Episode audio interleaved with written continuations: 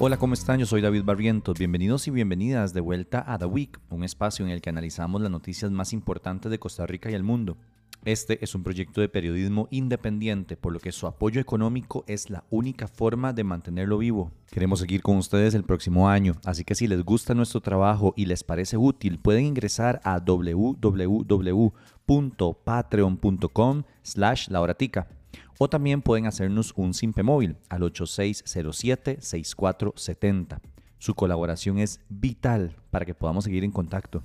Esta semana hablamos sobre la filtración de audios de reuniones en Casa Presidencial, una pelea entre el OIJ y Hacienda que llama mucho la atención, las pruebas PISA y lo que nos reflejan sobre Costa Rica y un par de cosas más. Iniciemos.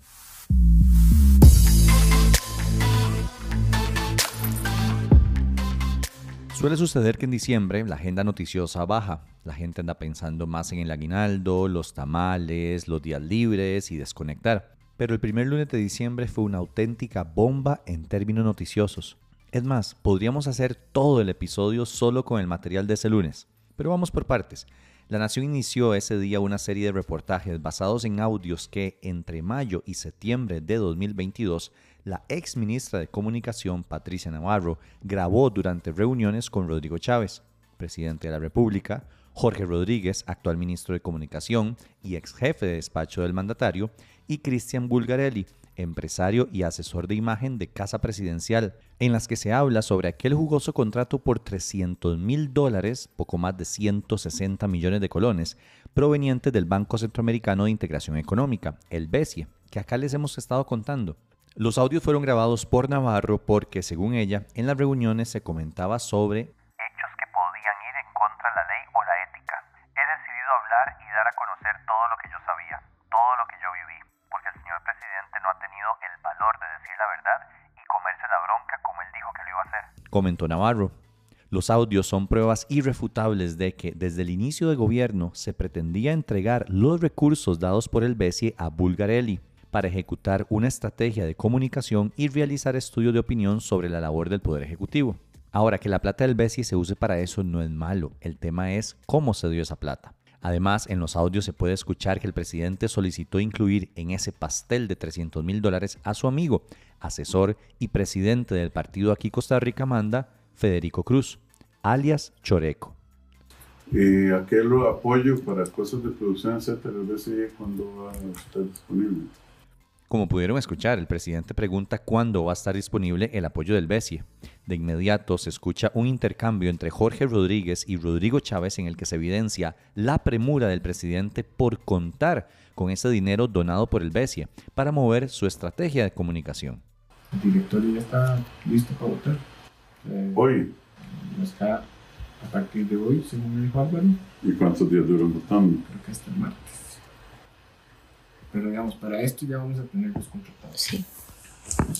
Eh, sí, pero no es para que vean sentarse no, no, no, Por eso, ¿cuántos días antes? De todos modos, don Rodrigo, ya Cristian está trabajando hace días, solo que él no quiere acercarse aquí para que no haya problemas de mala interpretación. ¿Cristian está de acuerdo con eso?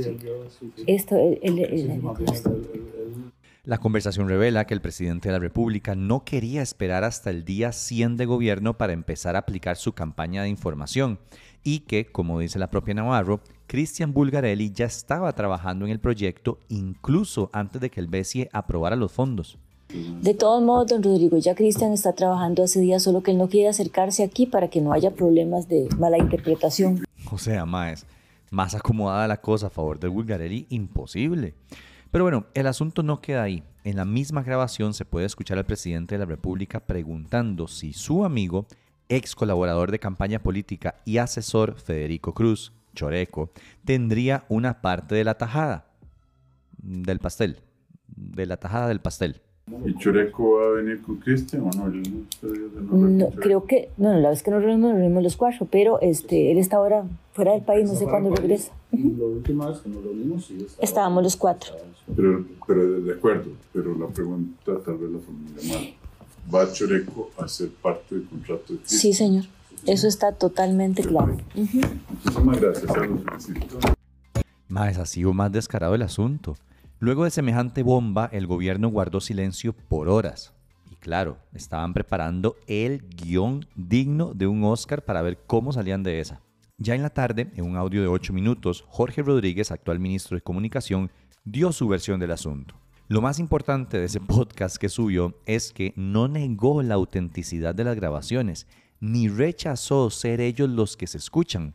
También dijo, como una forma de zafarse el tiro, que fue Patricia Navarro la que llevó a Bulgarelli a casa presidencial y que fue ella la que le pidió hacer los términos de referencia.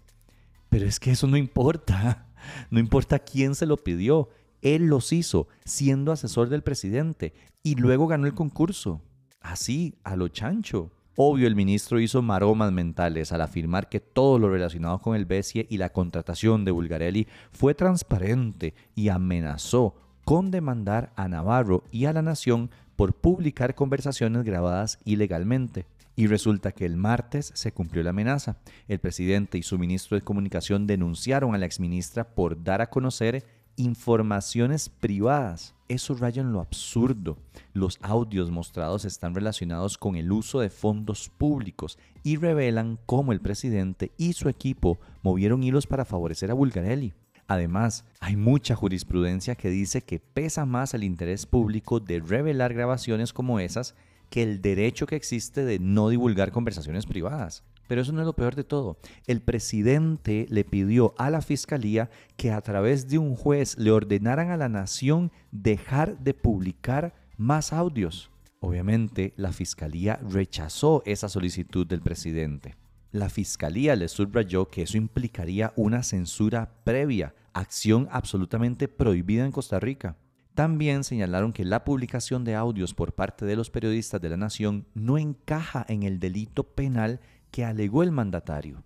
Y es que, en serio, cualquier persona con un grado mínimo de conocimiento sobre libertad de expresión, libertad de prensa y jurisprudencia sabía que este alegato no tenía ni pies ni cabeza. Pero bueno, tenemos un ministro de comunicación que está más enfocado en hacer lo que su patrón le diga que en realmente aconsejarlo para que su comunicación sea decente. Y es que esos no fueron los únicos audios que publicó La Nación. Uno de los más reveladores es en el que se escucha al presidente decir que pedirá a entidades que cancelen contratos de pauta publicitaria, aunque eso le cueste indemnizaciones millonarias al Estado. ¿Cómo hacemos? Hacemos. El argumento que van a usarnos en contra de nuestros propios jerarcas es yo ya tengo el contrato con Dancing with the Hasta noviembre. No puedo romperlo. Que es el que han usado en varios casos. Bani, yo ya tengo la campaña Hasta noviembre. contrato. Cultura. En mi lógica, Es que mejor. es la misma de los abogados, de Dejar nuestro que muera. despacho, es nosotros podemos decirles rescinde el contrato ya Sí, Pero y vamos a tener que pagar lo que quede del contrato no para no meternos necesariamente, no. al No, no, no, que nos lleven a un contencioso. Cuando mi nieto se graduó de, Dios quiera, de Harvard, que es una buena universidad, ese contencioso se va a resolver. Pero son, Sí, pero son varios contenciosos yo- de muchas instituciones, eso es lo que... Di- ¿qui- qui- ¿Quién no va a llegar al contencioso? Yo, yo iría de más libertad de comercio, porque digamos, de, no podemos, de, el gobierno no puede seguirle pagando dos millones de colones a Canal 7 por un Ese es anuncio. Ese es un tema, Y- es un tema contractual, ni usted ni Bueno, la- abogados. Lo peor que puede pasar es que ellos judicialicen esto y nos vayamos a 30 años, a 10 años de juicio. De aquí a allá el Colón no, va- el- la inflación va a haber erodado esos, esos que te van a decir, tome, aquí está, perdóname la bobería, doña Porcia, aquí está la cuecha que le debía yo desde hace 15 años. Es que me entienden, este señor no tiene ningún respeto por la legalidad, por hacer las cosas apegadas a derecho y muchísimo menos por el dinero público. Le importa un bledo el dinero de este país. Él tiene su casa en Monterán, que es como vivir en otro país, sus hijos irán a Harvard y se olvidará hasta de la señora de Purral cuando termine su presidencia, si es que no lo hizo ya. Le importa más un revanchismo contra algunos medios de comunicación que cualquier otra cosa. En serio, parece que nos gobierna alguien con la capacidad emocional de un niño abusado verbalmente por su papá. Algunos audios tienen mayor relevancia que otros, pero sin duda todos representan una amenaza envenenada que tiene Chávez con algo más que un dolor de estómago, pues dejan ver que los exministros pueden tener información comprometedora de Chávez y sus hombres más cercanos y que ya le perdieron el miedo y podrían revelarla en cualquier momento. Mientras tanto, esta administración seguirá inventando cosas para justificar e intentar tapar todo lo que hacen. No sean mentirosos. Es que no les da vergüenza y el pueblo de Costa Rica no le da tristeza y enojo que le mientan de una manera tan descarada, me pregunto yo. Eh, sí, dejen de hacerlo, por favor. Solo dos cositas más para cerrar este tema. Debemos recordar que semanas atrás el mismo Bulgarelli reconoció que él redactó los términos de referencia del cartel y que solo él participó en el disque concurso. La otra cosita es que existe una comisión legislativa que investiga este asunto y es muy probable que Bulgarelli y Jorge Rodríguez sean llamados a comparecer ante los diputados para responder preguntas sobre el tema. No es descabellado pensar que los legisladores también lleguen a convocar al presidente Chávez.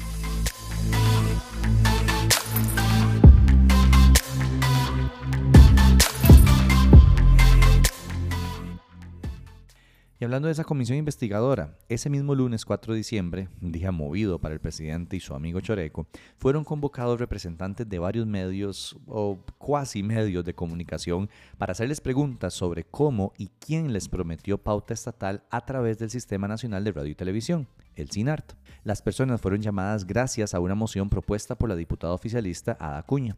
El colmo es que Acuña ni siquiera estuvo presente el día de la comparecencia. Hay poco que decir sobre lo que aportaron los comparecientes. Lo más relevante es que Mauricio Muñoz, dueño del diario digital El Mundo CR, insinuó que Choreco, el famoso ex colaborador de la campaña electoral de Chávez, su amigo, su asesor y presidente del partido aquí Costa Rica Manda, polifacético el hombre, le pidió comisiones a cambio de darle pauta publicitaria estatal. Cosas que uno puede entender, eh, pero no puede asegurar. Entonces, sí me parece que, que hubieron insinuaciones extrañas. Sí, esas insinuaciones extrañas pasan por, voy a teorizar, digamos, cuando una persona se le dice, vea, este, usted nos trata bien en medio de comunicación, yo le pauto, pero tiene que dar un vueltito. Algo así. Mm, no, no, eh, digamos como, ¿querés este cevichito de chucheca? Eh, ¿Quiere más limón o no? eh, y por ahí usted, en términos de chucheca se lo digo para... Usted dijo que mantuvo alguna relación con, con Choreco, digamos, una comunicación. Entonces mi primera pregunta puntual es si Choreco, cuando conversó con usted, hacía ofrecimientos, a pesar de que no podía, de pauta, o sea, ofrecía ceviche de chucheca. Esa es mi primera consulta, don Mauricio. Eh, sí tuve, eh, o sea, sí habló en algún momento de temas de pauta. Segunda consulta que quería hacerle, cuando él habló de pauta, dio a entender que quería cobrar por el limón del ceviche, o sea, alguna mordida, alguna, algún porcentaje de, del dinero que se le iba a dar, dio a entender eso. Eh, ya lo he dicho varias veces. El Señor del mundo no tuvo el valor para decirlo abierta y explícitamente. Pero bueno, no sorprendería si eso que él dice llegase a ser verdad, viendo cómo manejan todo el tema de pauta en este gobierno. Además, uno de los audios revelados por la Nación nos muestra al presidente Chávez alabando justamente a este medio de comunicación.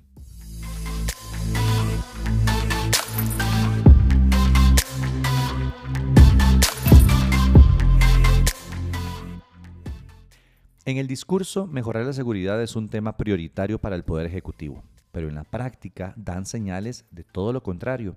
El martes, Randall Zúñiga, director del organismo de investigación judicial, Carlo Díaz, fiscal general de la República, y José Ángel Peñaranda, fiscal adjunto de atención y protección a la víctima, dieron una conferencia de prensa para reclamar que Nogui Acosta, ministro de Hacienda, les recortó 2 mil millones de colones de su presupuesto. Claro, tremenda idea. El país con récord de asesinatos y la respuesta es recortarle la plata a quienes investigan y atrapan a esos delincuentes. Pero ¿qué es lo que pasa? Vamos a tratar de explicarlo de la manera más sencilla.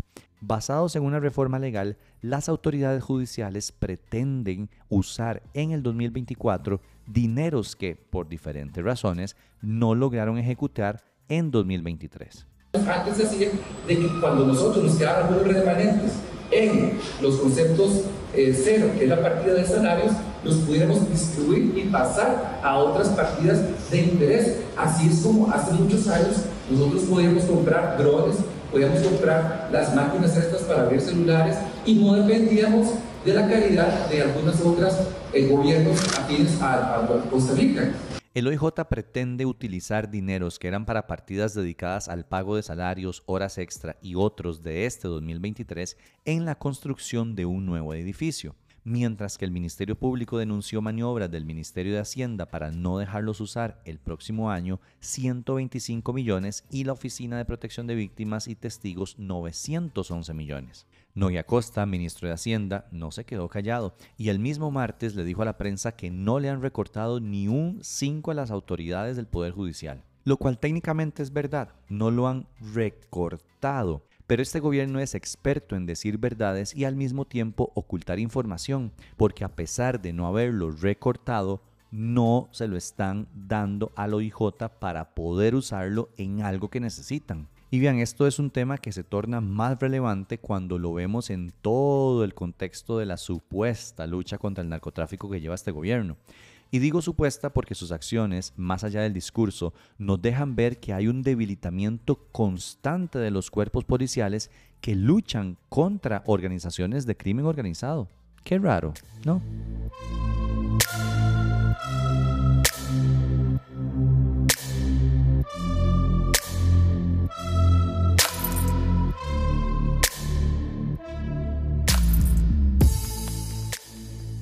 Ahora una noticia que auténticamente nos drena la energía y la esperanza.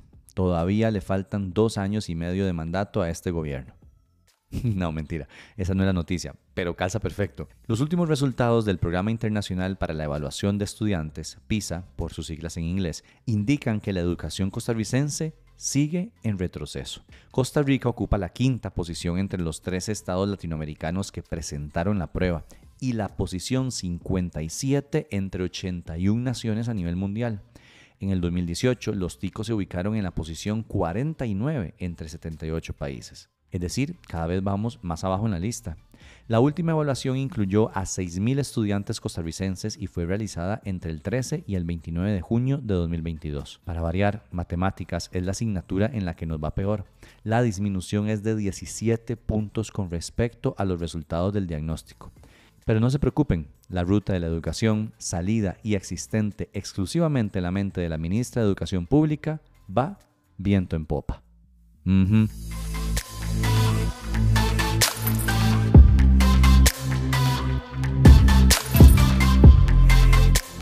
Y un pequeño bonus, esta semana renunció Bernardo Alfaro, gerente general del Banco Nacional. La noticia no sorprende, pues el jerarca actuó de forma lenta y complaciente ante el millonario robo en la bóveda central de la entidad bancaria. No sé si se acuerdan, aquel menudillo de 3.200 millones de colones, que por cierto aún no aparecen luego de que presuntamente los sacaban con sobres de Manila. Lo que sí hizo Alfaro recientemente fue enfrentarse al Banco Central en su intento de obtener datos sin anonimizar de los deudores y depositantes del Banco Nacional. Alfaro tuvo el descaro de decir que renunciaba por motivos personales.